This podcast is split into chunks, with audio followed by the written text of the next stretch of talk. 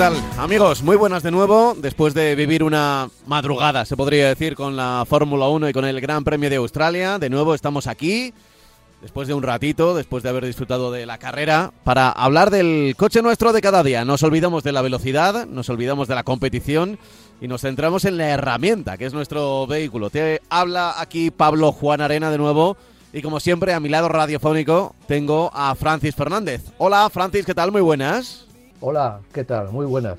Muy ¿Cómo ha- bien. cómo ha ido la semana? ¿Bien? Empezando ¿Sí? un domingo. Bien, bien, Bien, bien, bien, tranquila, muy tranquila. Si es que al final eh, hemos tenido mejor tiempo, que también eso, digamos, que sirve para subirte la moral, pero que muy bien, se- tranquilos, eh, como siempre, ¿no? Esperando a ver si los problemas que nos, eh, que vamos, que nos asustan, por decirlo de alguna manera suave, pues se van centrando y se van pasando, ¿no? Vamos a ver.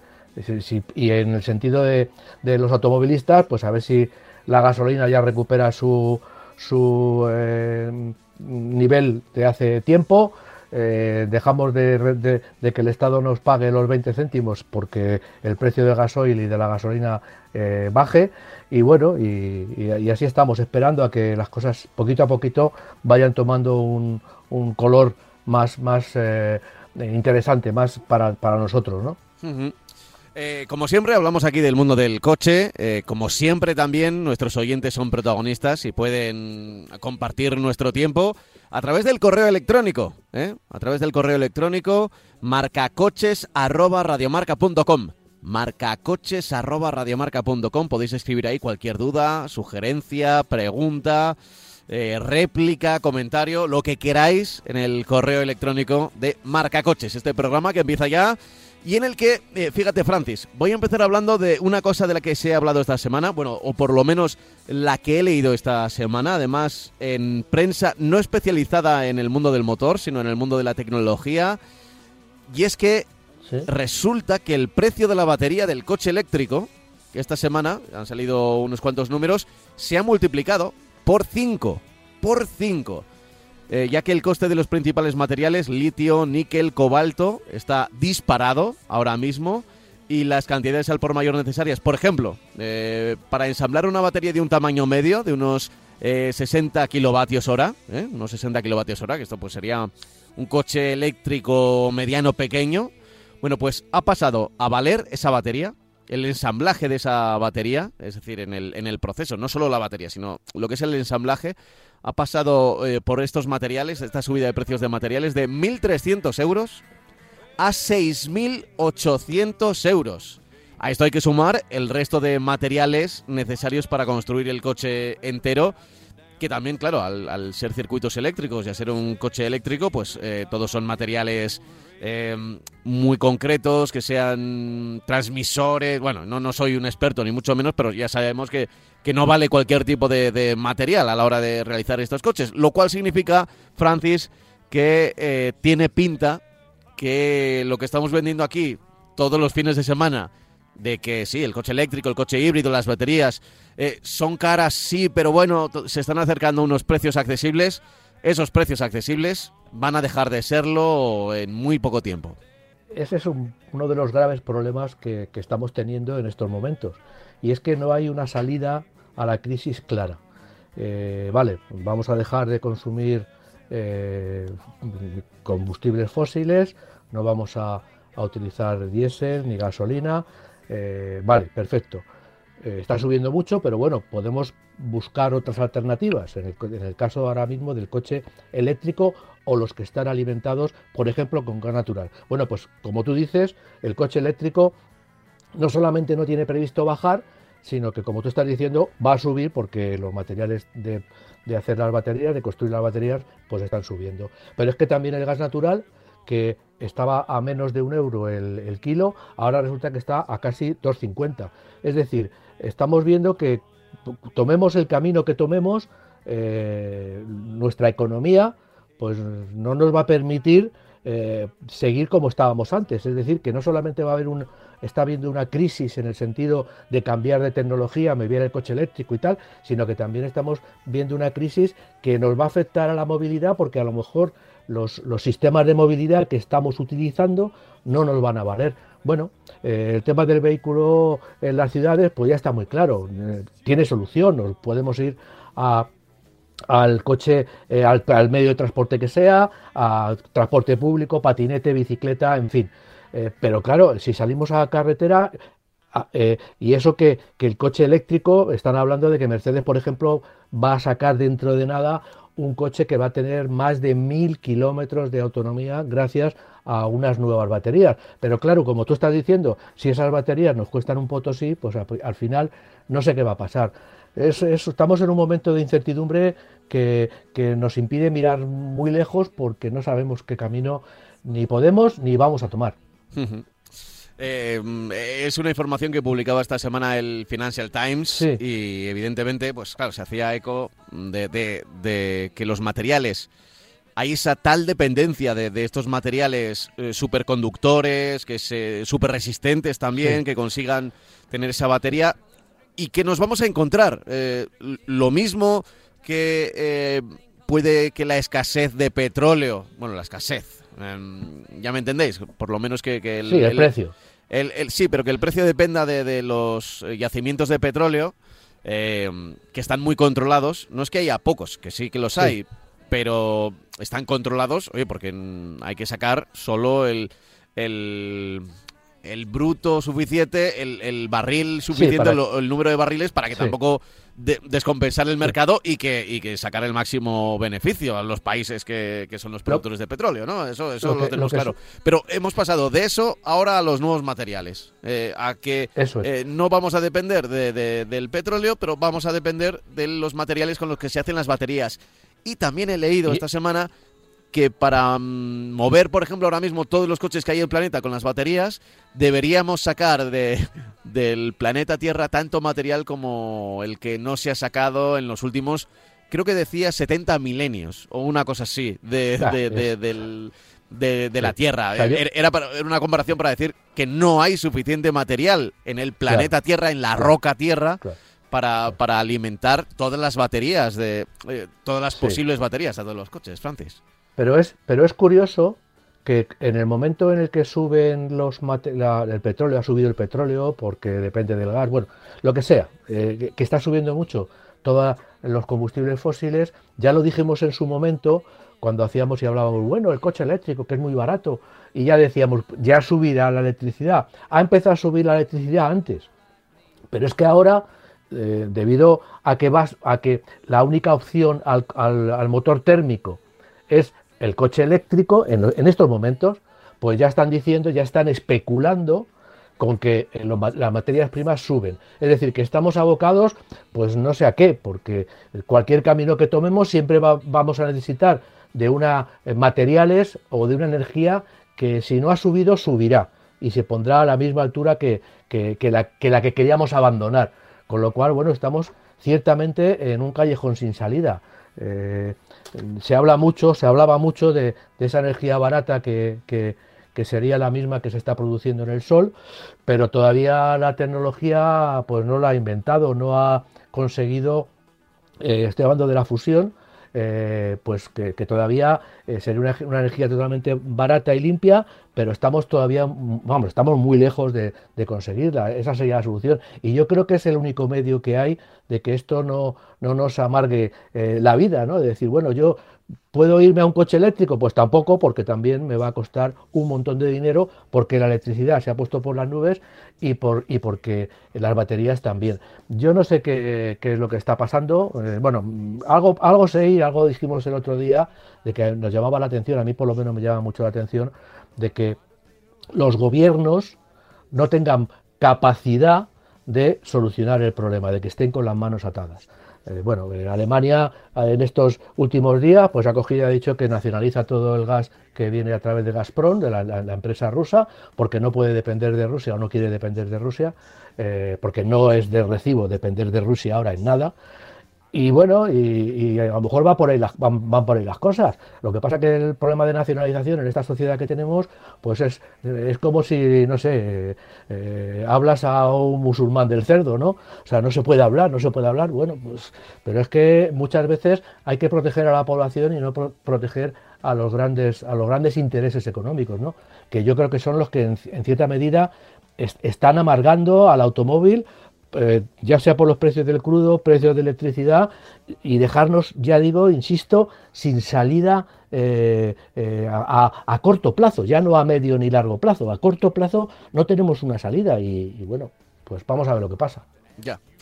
Lo cierto es que, bueno, en fin, solo quería apuntar esa noticia que me ha llamado la atención porque digamos que se sale un poco de lo que de lo que preveíamos que estaba ocurriendo con el desarrollo del coche eléctrico, que sí, bueno, tenía unos precios más caros de lo normal, pero eh, pensábamos que con el desarrollo de, bueno, pues la producción en serie, que el mercado, eh, la demanda fuera mayor, los precios bajarían, como por ejemplo lo descubrimos con, con los móviles, ¿no? Eh, que un móvil al principio era muy caro, ahora tenemos móviles mucho mejores y son casi del mismo precio, es decir, que la inflación no se ha notado o incluso más baratos, ¿no?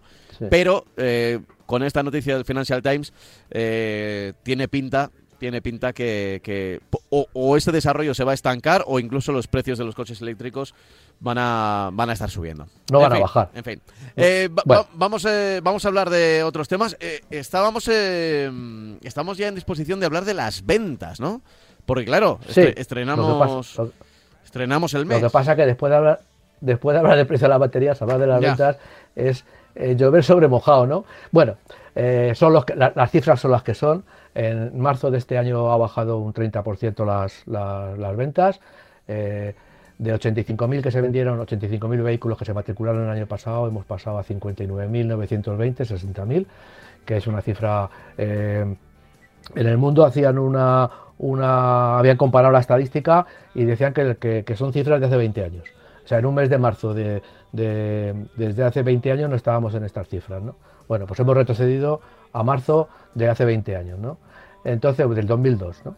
Entonces, bueno, pues, pues eso es lo que hay. Eh, en el acumulado el mercado baja un 11,6%.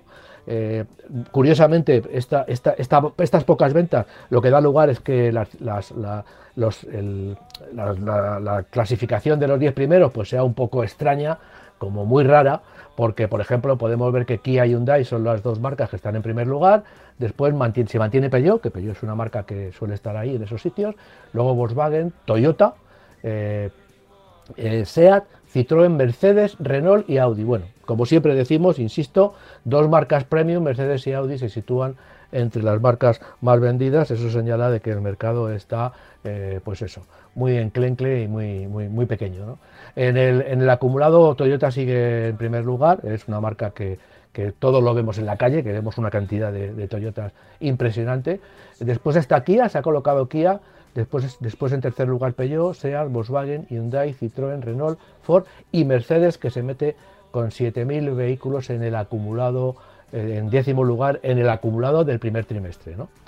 Eh, luego por modelos, pues tenemos, lógicamente si Kia y Hyundai están en las primeras marcas, pues se, supone que será un coche de su marca el que esté también, y es el Hyundai Tucson, un coche que ya lo hemos hablado un montón de veces, que es un coche que está manteniendo un sub, con un precio competitivo y atractivo y bueno, pues eh, está teniendo muchísima aceptación en el mercado y quizá también, como hemos dicho mucho, tiene menos plazos de entrega que otros sub comparables que lógicamente la gente se va al coche que le entregan enseguida.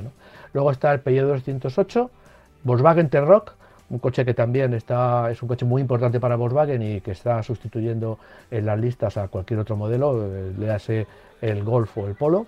Citroën C3, Cupra Formentor, bueno, el Cupra Formentor lo vemos en quinto lugar en el, ranking de, coches eh, vendidos, en, matriculados en marzo. Eh, sigo diciendo que es una clasificación extraña, porque el Cupra Formentor está quinto con 1.200 coches. ¿no? Con esta cifra seguramente no hubiera entrado en, una, en un mes normal, no hubiera entrado en esta, en esta clasificación. Toyota CHR está como primer Toyota de la, de la marca como primer eh, híbrido de la marca, Seat Arona, Peugeot 3008, Seat Ateca y Fiat 500. SEAT tiene dos modelos en la, en la lista y, Toyota solo uno, pero Toyota lo que está haciendo es que está vendiendo todos los coches de la gama de una manera eh, brillante, ¿no? Está vendiendo mucho el Corolla, está vendiendo mucho el Yaris, eh, bueno, coches, ya digo, que, están llenando los, nuestros, nuestras carreteras y nuestras ciudades por la ventaja que tienen de ser coches híbridos, fiables y con una experiencia enorme en este segmento, ¿no?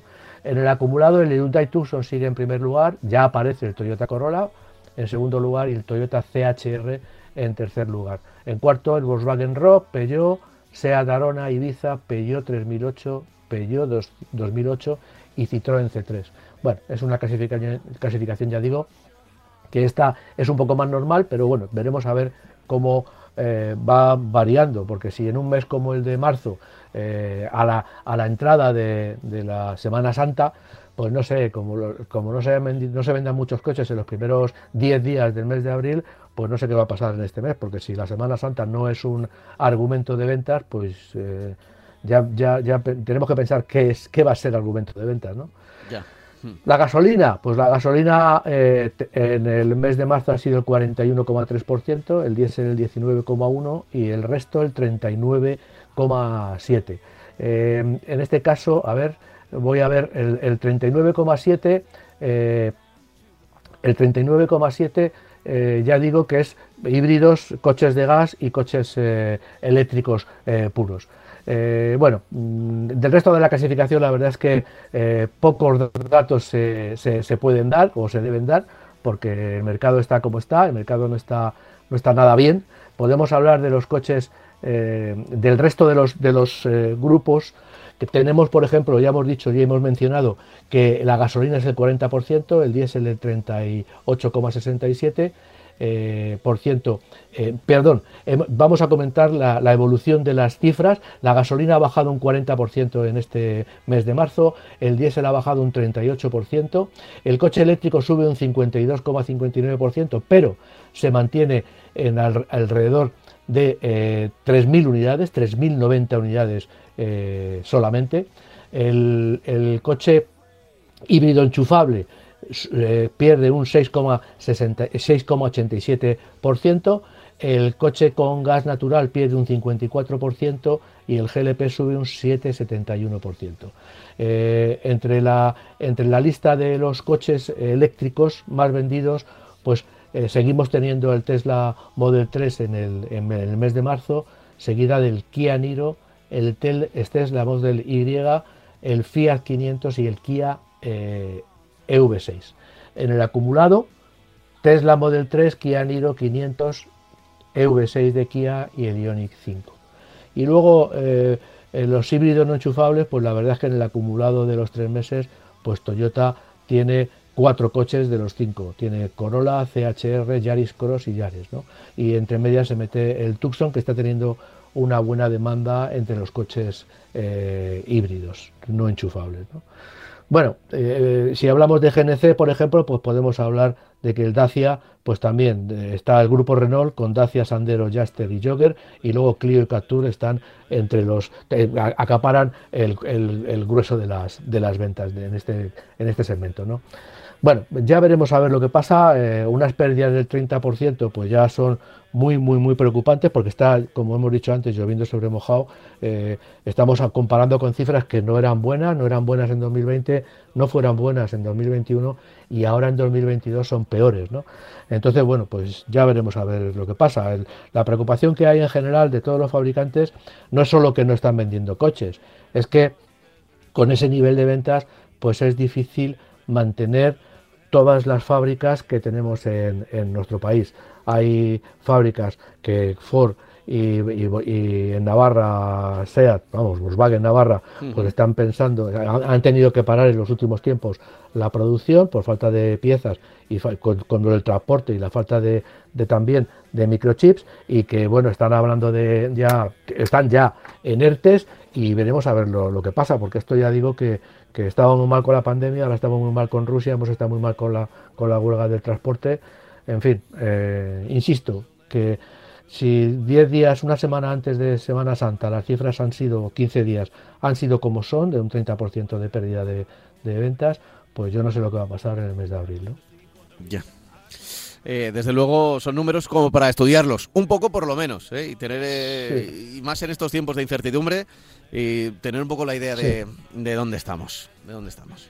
En fin. Eh, sí, lo que pasa que es que, ¿sabes lo que pasa? Sí, sí, sí, dime, dime. Lo que pasa, Pablo, es que no hay, a futuro no se está viendo que haya, eh, es lo que estábamos comentando, todos los, todas las empresas de, la auto, de automoción lo que están pidiendo son ayudas, pero no solamente para el coche eléctrico, están pidiendo ayudas para el coche en general, algún tipo de ayudas al coche, aunque sea diésel y gasolina, porque eh, aunque restringamos eh, el uso de estos vehículos en las ciudades, pero todavía la gente los compra porque viaja, se mueve, sale de las ciudades y ahí digamos que la polución no hace tanto daño. Entonces, la gente lo que está pidiendo, todos los, los, interesados, están pidiendo que también tengamos, tengan ayudas en los coches diésel y los coches gasolina porque, eh, porque hay que eh, dinamizar el mercado de una forma u otra, porque con, apostando por el coche eléctrico que no acaba de despegar en España, pues vamos a tener muchos problemas de, demanda eh, y claro, mm, pues las fábricas tienen que seguir produciendo, aunque sean en cantidades pequeñas, pero tiene, menores, pero tiene que seguir produciendo. pues, en fin, supongo que hasta el mes que viene no, no tendremos... Esto al final eh, es, paciencia, ¿no? Y esperar un poco cómo, cómo funciona el mercado. Y es verdad que nosotros hacemos un análisis a toro pasado, que es el más sencillo, ¿no? Una vez que tenemos las cifras del, mes anterior, intentando ver que están pasando cosas que lo, estamos detectando. Yo creo que se, se detectan y, y que a corto plazo más o menos podemos mirar. Recuerdo como hace unos cuantos años antes de la pandemia, antes de la crisis de la electricidad o del petróleo, como lo quieras eh, denominar, eh, era mucho más fácil pensar que iba a ocurrir eh, en, marzo casi podíamos decir cuántos coches iban a vender en, ese año, ¿no? Si vamos a estar por encima del millón o por debajo del millón, porque porque ya sabíamos cómo estacionalmente en verano, en agosto, luego en septiembre, las ventas de diciembre, cómo se iba a comportar el mercado, pero ahora Ahora, mm, ahora es más complicado. Igual a corto plazo, dos, tres meses se puede medir, pero, pero el mercado todavía nos va a sorprender. Había, había tres momentos clave en el mercado en España, y yo creo que en toda Europa, pero sobre todo en España por las condicionantes de las vacaciones. Primero era gente que se compraba el coche para Semana Santa, antes de Semana Santa, y ya le valía lógicamente para el verano. Gente que lo dejaba para el verano y en verano, preparando las vacaciones, pensaba en cambiar de vehículo. Y luego al final de año para aprovechar toda esa serie de descuentos, de kilómetro cero, de, bueno, de, ofertas que teníamos en el mercado. Ahora, pues parece que todo eso se ha trastocado y, un mes, ya digo, bueno, que sería marzo, pues se ha convertido en el peor desde hace 20 años, que es, es que hace 20 años estábamos en cifras bastante mm, pequeñas, ¿no? Entonces, bueno, pues vamos a ver cómo, cómo funciona esto y, con eso no quiero, ya digo, pesimista, pero lógicamente es que ahí se tiene que involucrar no solamente los fabricantes, sino también la administración y tienen que eh, eh, involucrarse de una manera decidida. Es un sector muy importante en nuestro país y lo mismo que han, que han favorecido, entre comillas, a los transportistas pues dándoles unas ayudas de no sé cuántos, si son 1.500 euros a cada transportista para, para compensar la subida del gasóleo, pues también a lo mejor eh, tenían que pensar en ayudar a la gente que compra un coche, porque eso están ayudando también a las fábricas, que son un montón de cientos de miles de puestos de trabajo. Eh, ¿recuerdas, ¿Recuerdas que hace unos programas, creo, no sé si fue la semana pasada, nos llegó un correo electrónico que nos preguntaba por qué en, las, en las palancas de los coches automáticos la R, es decir, ir hacia atrás había que echar hacia adelante la palanca y, eh, la, D de ir hacia adelante de drive. Eh, sí, era para atrás. había que echar la palanca hacia atrás. Bueno, pues tenemos una respuesta que nos ha dado uno de nuestros oyentes. o por lo menos una pista. Dice, Juanjo Martínez dice, eh, he oído la pregunta del oyente sobre la palanca de cambios automáticos y el hecho de que para ir adelante movamos la palanca hacia atrás. En BMW hice la misma pregunta cuando me dejaron coche de sustitución una vez y era automático. Y me dijeron que el origen en BMW está en los motores de avión. Y en los aviones la palanca que utilizan para acelerar se mueve hacia atrás. pero no podría asegurar que es así. Eh, es una explicación de esta marca, igual del, entiendo yo que del comercial que, que le atendió, o del mecánico, o del encargado que le dejara ese coche de sustitución. Saludos, os oigo cada domingo, lo firma Juanjo, y bueno, eh, sin más me parecía una anécdota, porque tampoco es que sea fiable, igual en otras marcas. Es verdad que BMW viene, viene de la aviación, de hecho el logotipo de BMW ese círculo dividido en, en, dos cuadrantes blancos y dos cuadrantes azules, en realidad es una hélice. O sea, el, logotipo de BMW es una hélice porque viene del mundo de la aviación, esta, esta marca de coches. Pero yo no sé si, si es por la palanca, el automático, por la palanca de... Incluso me pues extrañaría, pero como ha sido un, un, apunte de uno de nuestros oyentes, lo, lo, quería dejar ahí. Em, ¿Es una información? Sí, sí, sí. Es una información que, bueno, que, que, bien puede ser eh, una realidad en BMW. Yo ya digo que, que no tengo eh, una idea clara de por qué es. Eh, me imagino algunas cosas, pero bueno, lo dije el otro día con el tema de, de las cajas de cambio DSG de doble embrague o las cajas automáticas cuando se maneja en manual, que haya habido los dos criterios y bueno, y la, y la marca más de más Racing, por decirlo de alguna manera, la marca más deportiva, lo que intenta es que las reducciones vayan hacia adelante porque así le das a la palanca y vas reduciendo, mientras que hacia atrás no vas a tocar la palanca porque el coche hace kick down y cambia de y, cambia automáticamente de, marcha. ¿no? Eh, el, tema que también que, te quería comentar hoy, que es una noticia un poco curiosa, bajo mi punto de vista curiosa. Pues, ah, es verdad, es verdad. Podemos, podemos enlazarla con, este correo electrónico. Claro, claro. Pues pues eh, he leído por ahí que, seguramente en los coches a futuro, sobre todo, vamos, no los coches eléctricos que ya no tienen caja de cambios, sino en los que quedan que tienen caja de cambios, sobre todo en los coches híbridos, que están ensayando la forma de eliminar la marcha atrás. Evidentemente no eliminan la marcha atrás, o sea, no es que digan, bueno, pues la marcha atrás la quitamos y, porque claro, el coche se tiene que mover hacia atrás, sí o sí, pero lo que hacen directamente es... Eh, eh, quieren eliminar peso. La caja de cambios, pues eh, son unos elementos bastante complicados, bastante complicados en su funcionamiento y en su diseño. Y lógicamente tienen pues eh, X piñones, un tren primario, un secundario, y luego tienen la marcha atrás que queda ahí un poco apartada. Bueno, pues ha habido ingenieros que supongo que se estarán pensando, como están pensando en ahorrar peso, porque ahorrar peso es ahorrar consumo y sobre todo están necesitados de ahorrar peso porque los coches van muy equipados y, pesan cada vez más, pues todo lo que sea quitar peso y, complicación técnica, pues es bueno. Entonces, bueno, pues han pensado en quitar la marcha atrás. La marcha atrás, evidentemente, la sustituyen. ¿Y cómo la van a sustituir? Pues en un coche híbrido se puede sustituir perfectamente por un motor eléctrico. Un motor eléctrico que cuando metamos esa marcha atrás o tengamos un interruptor, aparte de la palanca de cambios, le demos a la marcha atrás en un cambio automático y entonces eh, sea un motor eléctrico el que nos haga recular, el que nos haga ir hacia atrás. Bueno, es una posibilidad. Eh, bueno, que sea un motor eléctrico o el mismo motor eléctrico, que ya sabes que los motores eléctricos pues pueden cambiar de movimiento sin muchos problemas, lo que un, un motor térmico pues no puede hacer. Entonces, bueno, pues eso es lo que, lo que, lo que he leído, que me parece una cosa curiosa, me parece una cosa que, bueno, que, si, seguimos con los motores, con los motores térmicos, con los coches híbridos, pues vamos a tener bastante, a lo mejor lo vemos en, fabricantes, porque bueno, eso, dicen que se puede ahorrar bastante peso, bastante complejidad en, las cajas de cambio eh, automáticas y que bueno y que, es un ahorro de peso y también supongo que podría ser incluso un ahorro en dinero si se utilizan los mismos motores eléctricos que lleva un coche híbrido. Hmm.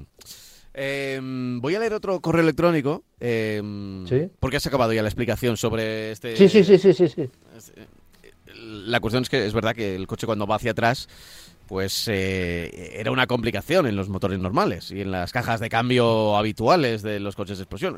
Era, una complicación, pero era obligatorio. Y que ahora con los coches eléctricos, bueno, pues se puede buscar otro tipo de solución, ¿eh? otro tipo de solución sin necesidad de tener de tener ese, ese bueno, es, esa, casi doble caja de... No, no era una doble caja de cambios, pero había que casi darle la vuelta, o sea, mecánica... Eso para, para que los rodamientos y demás eh, pues dieran con la marcha atrás, que era evidentemente obligatoria. Es una de las cosas más útiles que tiene un coche, claro, que pueda ir marcha atrás. ¿no? Eh, voy a leer otro correo electrónico que dice lo siguiente. Habla de motos, ¿eh? Habla de motos, que no suele ser un tema habitual porque es verdad que ni Francis ni yo estamos somos muy conocedores del, del, mundo moto, ¿no? Pero dice, buenos días. Como conductor de motocicleta en ciudad me surge una duda sobre el uso en zonas de bajas emisiones. Esa medida que se nos viene encima en breve. ¿El etiquetado de vehículos también se aplica a las motocicletas? Pregunta. No oigo hablar de ello y es un vehículo matriculado, igual que un coche. En mi caso, mi moto es de dos y medio, me consume menos de 3 litros a los 100 kilómetros y eso que tiene 22 años. ¿Es posible que no me dejen acceder al centro de mi ciudad por lo que contamino? En fin, una inquietud por falta de información. A ver si vosotros podéis dar algo de luz al respecto. Un saludo desde Valencia y a seguir informando y entreteniendo, lo firma Javier. Yo he visto alguna moto con etiqueta, con lo cual entiendo que también las clasifican. Eh, vivimos un cambio radical en el tema, sobre todo en las motos de baja cilindrada. Hemos vivido en los últimos 5 o 6 años un cambio radical, que es el abandono de, de los motores de dos tiempos porque contaminaban mucho. Los motores de dos tiempos lo que hacen es que la lubricación se la tienes que tú echar en la gasolina. Entonces, ¿qué pasa? Pues que por el escape salía pues aceite quemado, ¿no? Eh, porque formaba parte de la lubricación, se la tienes que echar en el, mismo, con la misma gasolina, lubricaba eh, con la misma gasolina. Ahora ya un cuatro tiempos llevan como un coche cualquiera, llevan la lubricación independiente, no entra aceite en la cámara de combustión. Entonces, eh, bueno, pues eh, digamos que, yo creo que hay una clasificación de, las motos. Eh, también hay clasificaciones de Euro 5 y Euro 4 y Euro 3, como los coches. Están un poquito más retrasadas que los, que los coches, pero yo creo que eh, evidentemente una moto, pues por, por, su filosofía, pues es un vehículo de máxima ocupación, pero a la hora de contaminar, como hay motos que consumen prácticamente lo que consume un coche, pues yo creo que las autoridades las van a clasificar y tendrán en cierta medida las mismas limitaciones que, o tendrían las mismas limitaciones que los coches, si tienen esa etiqueta, ¿no? Sí. Entonces, bueno, yo lo, que he podido mirar... no conozco mucho, pero yo... Bueno, lo que he podido mirar rápidamente es que en efecto tienen su propia etiqueta y desde, eh, desde 2018 se ven muy poquitas con la etiqueta puesta, así como por ejemplo en los coches ya, ya es algo habitual, se ven pocas, Igual, es verdad que, que, tampoco son tan llamativas, ¿no? Porque a veces en una moto hay que buscar que no la puedes poner en el en el foco de luz, tampoco a, veces las motos modernas tienen muy muy poquito parabrisas y claro, no, para lo poco que tienen no vas a poner ahí la pegatina, pero sí que las tienen y bueno, pues tienen eh, lo mismo, etiqueta B, a ver, cambia mucho, ¿eh? cambia mucho en relación a los coches. Por ejemplo, etiqueta B, eh, vehículos de emisiones Euro 2. Em, claro. La etiqueta C es Euro 3 y Euro 4. Y luego ya se pasa a etiqueta Eco, que son vehículos eléctricos y enchufables. En este caso, pues eh, estaríamos hablando de, de, dos ruedas, la autonomía de 40 kilómetros en, en, eléctrico. Y luego la etiqueta cero de, de más de 40 kilómetros o, cuestiones eh, eh, eléctricas. ¿Qué ocurre? Que, por ejemplo, desde asociaciones de moto, según tengo entendido, se ha pedido que también haya una etiqueta para la Euro 5, que es una mm, que es un estándar que ya había llegado, que es más moderno, menos contaminante que Euro 3 y Euro 4 y sin embargo estaría estaría equiparado a este, a este estándar al, al, 3 y al 4 porque irían todos a la misma etiqueta, la etiqueta C, ¿no? Sí. Entonces, bueno, para nuestro oyente hay que decir, primero que las motos es verdad que están menos eh, se les mira eh, con yo, yo creo que es un error, se les, mira, se les mira menos. Se les mira menos porque implica eh, que hay, bueno, no sé si es una conciencia de, ecología, pero sí desde luego una, conciencia de utilizar el espacio. Una moto, es verdad que, que, si todo el mundo se moviera en moto en las grandes ciudades, no, no habría tantos atascos, ¿no? Los coches los llevamos uno. Exactamente. Eh, es una sola persona. Pero ¿qué ocurre también? Y esto lo has contado muchas veces, Francis, que las motos no tienen filtro. Porque el, el filtro de partículas que lleva un coche eh, para contaminar menos, ya sea filtro de partículas o cualquier otro tipo de, filtro, siempre con es muy pesado, suele ser mm, eh, suele estar hecho con materiales nobles, eh, pesado, va en los bajos del coche, por ejemplo, donde el tubo de escape en una moto en una moto mediana no cabe. Yo creo que sí que las grandes sí que algunas ya, ya llevan un pequeñito, pequeñito o intentan llevar precisamente para, para que en los test salgan menos contaminación, pero se da la circunstancia o a veces la paradoja que una moto, aunque sea utilizada por una persona, y por ejemplo, como nos dice nuestro oyente, que consume 3 litros, que por ejemplo para un coche consumir 3 litros a los 100 kilómetros sería muy poquito, ¿eh? sería un consumo muy bajo, pero al no tener filtro, a veces contamina, y depende también del tipo de contaminación, no es lo mismo NOx que, que CO2, pero a veces de repente una moto te, te va a contaminar lo mismo o más que un coche más grande precisamente por esa falta de filtros. Y claro, como nuestro oyente de más Javier nos dice que su moto tiene 22 años, pues claro, pues no sé, claro, yo no sé cuánto realmente contamina. O sea, lo que consume son 3 litros a los 100, pero es que de ahí eh, no sé exactamente qué tipo de contaminación puede, puede tener o qué estándar, si, es, 2, 3 eh, o 4 o 5, ¿no? Y lo, que, te comentaba antes, con 20 años y, la cilindrada que me ha dicho que tenía, yo entiendo que, será una moto de dos tiempos. Eh, una moto de dos tiempos ya no tiene etiqueta ni se la van a dar porque, claro, es, una tecnología que ya está totalmente abandonada por todos los fabricantes. O sea, ya en, en, Europa, en la Unión Europea, los motores de dos tiempos pues no se, no se consideran, ¿no? porque están eliminadas desde hace un montón de años.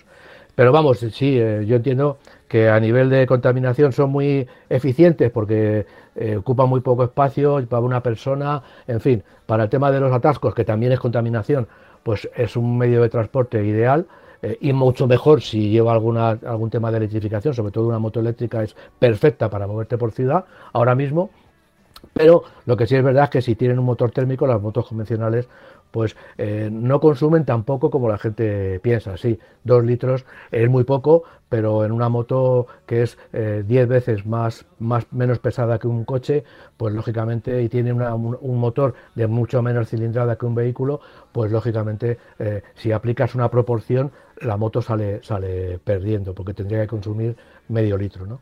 Entonces, bueno, pero yo entiendo que sí, que, que, van a estar limitadas o están limitadas en función de cómo se vaya desarrollando todo el tema del, del, transporte, de, de, la movilidad en las grandes ciudades, que lo que quieren las grandes ciudades, en el centro de las grandes ciudades es contaminación cero. Es decir, que todos los coches que vayan no tengan, como digo yo muchas veces, no tengan tubo de escape. Ni motos, ni coches, ni ningún tipo de tubo de escape. Hmm. Eso sería lo, ideal, el futuro. Lo ideal. Veremos, veremos porque ya con lo que hemos contado al comienzo, ¿no? del tema de las baterías y, de los materiales para crear esas baterías, pues a veces todo, todo se complica, todo se complica. Bueno, no, no iba a ser fácil el camino, ya lo sabíamos, no iba a ser fácil el camino. No, no, no, no iba a ser, pero nada fácil, ¿eh? Oye, he recibido varios correos electrónicos, eh, alguno, por ejemplo, el de Miguel, eh, que nos escribía, bueno, no sé desde dónde, pero bueno, Miguel, no suelo decir los apellidos, aunque vengan en el correo electrónico, pues como son amigos oyentes, siempre eh, nos referimos a ellos por el nombre de pila, ¿no? decía Miguel, y tenía yo por aquí otro sobre, bueno, no, no lo encuentro ahora mismo, pero era sobre los comentarios que hicimos sobre el aumento de los precios de, mm, del combustible, eh, que se habían reducido, pero antes de que eh, se pusiera la norma de reducción ya se habían aumentado por parte de, de algunas distribuidoras gasolineras. Eh, lo cierto es que hay tantos eslabones dentro de la, de la cadena que, que, a ver, yo lo digo en primera persona, igual mm, yo me equivoqué, si es así, en tono del mea culpa, porque no tengo ningún problema, porque yo no sé quién sube al final, si, si es la propia gasolinera, o sea, el encargado que está ahí mm, poniendo la gasolina, si es la distribuidora, es decir, si es una de la marca, por ejemplo, de, esa gasolinera, o si es, un, es algo todavía mayor, los que deciden precios, no precios. Bueno, eh, mm, sí que es verdad que es un tema bastante, bastante complejo para igual igual incluso para habernos metido en él, ¿no? Porque tendríamos que hablar de muchas cosas. Pero creo que a nivel general mm, yo por lo menos la idea que intenté explicar era que tenemos las manos atadas. Nos va a pasar lo mismo con la electricidad. Tenemos, eh, nos va a pasar lo mismo con la electricidad. Y, creo que eh, a través de redes sociales también alguien me, me dijo que no estaba claro, que no tenía yo muy claro la idea de, que esos impuestos iban a las autonomías, que solo iba una parte. Y es verdad, es verdad, es verdad, es, es, cierto. Nunca, nunca es un 100%. Y y si empiezas a ver los eh, papeles eh, de, de, los impuestos de hidrocarburos y demás, bueno, pues ah, no digo que haya que estudiarlos, pero desde luego, desde luego hay que pasar más de un día y dos intentando entenderlos, porque, o sea, si quieres conocer exactamente a dónde va cada impuesto y demás. El mensaje que queríamos trasladar, y, y además agradezco a Miguel su correo electrónico y a aquellos que nos lo hicieron ver por redes sociales, es que eh, en este, en este tema eh, está- estamos a la merced de, de lo geopolítico eh, global. Global. eh, porque tenemos que cumplir directivas europeas, porque luego el precio de los carburantes se impone desde, desde la City londinense y desde lo que esté ocurriendo en. Ucrania. Porque luego llegarán las baterías y habrá mm, litio o no habrá litio o habrá falta de escasez de este tipo de, de materiales y, y todo subirá.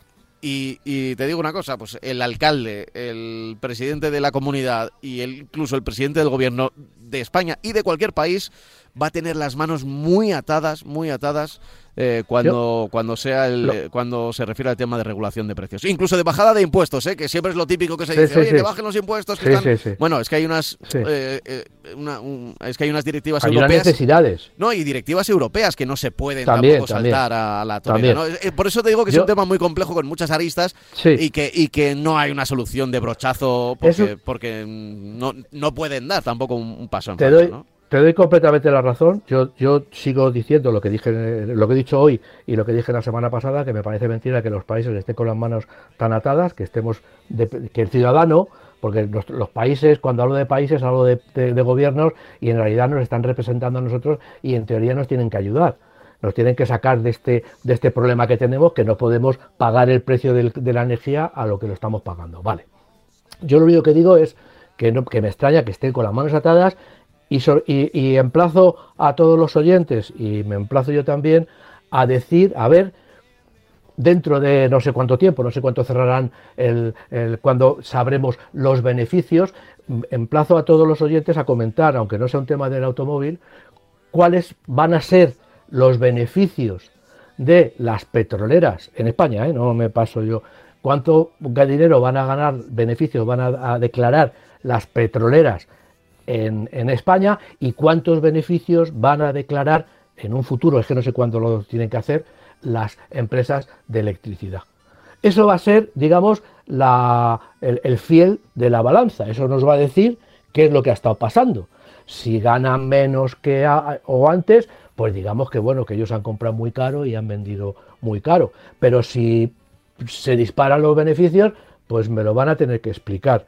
Ent- ¿Entiendes? Y yo creo que con esto, pues evidentemente es un, es un, sector complicado, es una, una eh, influyen muchísimos factores, como tú bien has dicho, muchísimos factores que a lo mejor a nosotros, a mí por lo menos, vamos, a, a lo mejor, a mí seguro que se me escapan muchos de ellos, que no estoy tan informado como para saber eso, pero eh, lo que sí eh, quiero saber es, con todo lo que estamos pagando el ciudadano medio, de, por, la, por la gasolina, por el diésel, por la electricidad, por el gas eh, natural comprimido, ¿eh? para hablar de las, energías de andar por casa, por decirlo de alguna manera, pues vamos a ver en un futuro cuáles son esos eh, los beneficios que declaran todas las empresas involucradas en la fabricación o en la destilación, en, el refino o en la, producción de electricidad. Eso es lo, que, lo único que lo dejo ahí porque todavía no tengo información, pero lo vamos a ir viendo en un futuro que yo creo que va a ser muy cercano.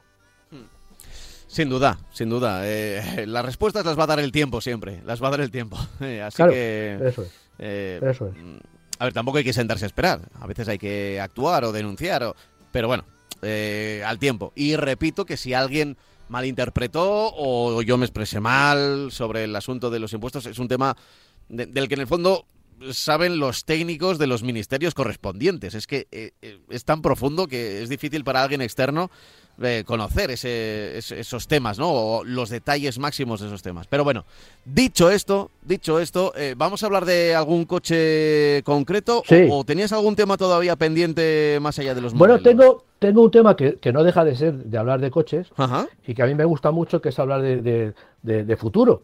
Porque Mm. bueno, yo no lo tengo nada claro, pero hay marcas como Ford en este caso, Sí. porque sí lo tiene claro y bueno, y hacen unos planes eh, a futuro eh, que, que- que no dejan de ser interesantes. Eh, hay que decir primero que, que la, la noticia de que la fábrica de baterías se pone en Sagunto tiene mucho que ver desde el punto de vista logístico con estar muy cerca de Almusafes. ¿Por qué? Pues porque eh, Volkswagen, eh, que ya lo dijo en su momento, que estaba dispuesto a vender su plataforma MEB para vehículos eléctricos a quien se la comprara, pues Ford se la ha comprado. Eh, Ford va a desarrollar una gama de vehículos eléctricos de aquí a poco tiempo que, se va a hacer sobre esta plataforma, una plataforma flexible que lo mismo va a poder hacer coches compactos y coches un poco más grandes. El, Ford anuncia que para finales de 2022 de este año, que lo va a dar a conocer a finales y que se va a empezar a vender en el año que viene, va a producir un sub de tamaño medio, es decir, estará será un Kuga un poquito más alto que el Kuga, que tendrá una eh, autonomía de 500 kilómetros. Ya empezamos a tener eh, en, en estos segmentos de, de- del mercado, segmentos ya bajos y en teoría, vamos, caros, pero no tan inaccesibles como los Audi eh, Tron y con todos estos coches que se venden con, con, un- con más de 500 kilómetros de autonomía y que son muy caros, pues ya digamos que, estamos teniendo eh, cifras interesantes. Después, en el año 2024, pues va a sacar otro sub más deportivo, es decir, será un sub coupé como, como el que están sacando ahora mismo algunos fabricantes y un sub coupé que se va a fabricar en Colonia. Eh, también eh, se lanzará un Puma, el, el- el- el coche que está teniendo más éxito de la marca. Sí, sí, se sí. va a lanzar a partir de 2024 un Ford Puma eléctrico, que este se producirá en Rumanía. Ya tiene prevista la- la- el sitio donde se va a producir, ¿no? Eh, y lógicamente también, pues, y es muy importante para la marca porque tiene un departamento de vehículos comerciales importante que se vende muchísimo en Europa y, en España también, aunque bueno, en España digamos que hay marcas como Peugeot y Citroën que le están haciendo daño comercialmente, pero Ford en Europa es una de las marcas más seguidas eh, y más eh, eh, la gente las contempla más cuando quieren comprar un coche comercial, los, los pequeños eh, trans, los Transit, los Custom, todos estos coches que tiene, tiene hasta 3, 4 categorías, eh, tiene tres categorías por debajo, como coches comerciales pequeños, y luego ya tiene las Transit en multitud de, eh, una, una gama muy diversificada, con muchos tamaños y muchas posibilidades. ¿no? Entonces, bueno, pues, pues Dice que para 2023 va a lanzar el Transit Custom y el Tourneo Custom como coches, como versiones eléctricas y que en 2024 la Transit Courier y el Torneo Courier, que son algo más pequeños, es decir, va a empezar por arriba y va a empezar a bajar la electrificación hasta llegar a los coches de, de transporte, vehículos comerciales. Y digo que son muy importantes porque lógicamente estos son los coches que se van a mover o que se están moviendo para repartir paquetería por nuestras grandes, nuestras grandes ciudades y que se van a mover en este caso pues sin ningún eh, tipo de limitación porque van a poder entrar en todos los sitios.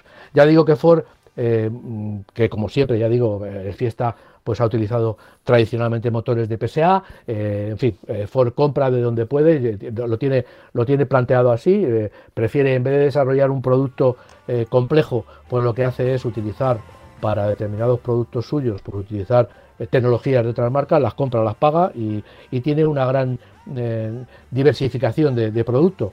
Eh, no, no nos podemos olvidar que aunque ahora ya no se produce, pero Ford ha tenido una, montó incluso una sociedad con Volkswagen en Palmela, en Portugal, donde se estuvieron fabricando los modelos monovolumen que salían como Volkswagen, salían incluso como SEAT y salían también como Ford. Eh, esa sociedad se disolvió, pero ahora, pues bueno, pues vuelven otra vez, las relaciones vuelven otra vez a tener una relación de, de cliente y, fabricante. Compran producto y se lo meten en sus coches y ya está. Y se evitan, se evitan, como dicen ellos, muchas complicaciones en ese sentido, ¿no?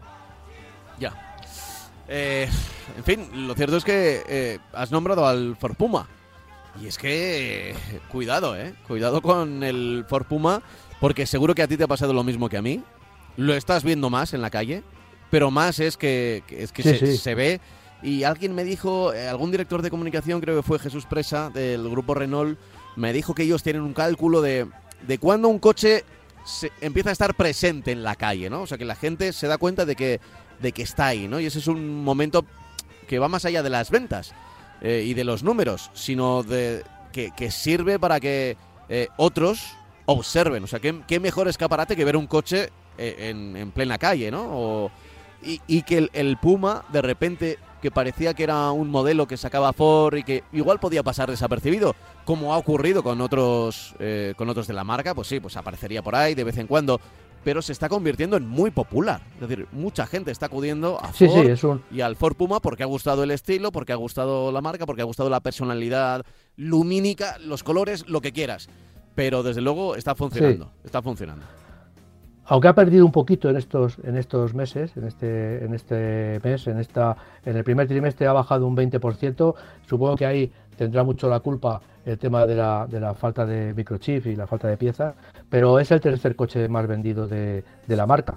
Estoy con las cifras de marzo que nos dan el acumulado, pues el Focus en el primer trimestre ha vendido 1.974 unidades, el Kuga ha vendido 1.920 unidades y el Puma 1.688 unidades. Bueno, pues está ahí entre los tres primeros. Eh, es un coche que, lógicamente, la gente se va más hacia el Kuga porque eh, a- la relación precio eh, y capacidad pues es mejor en el, en el que en el Puma, pero evidentemente el Puma es un coche que se compra por estilo, es un sub pequeño que, evidente, que- que claramente está, ha sido un, un éxito después de cambiar un poco la tradición, porque no- eh, nuestros lectores, eh, nuestros oyentes, perdón, pues eh, se, se- si piensan en el Puma anterior, era un coche de dos plazas, pequeñito, que no tenía nada que ver con el sub del que estamos hablando ahora.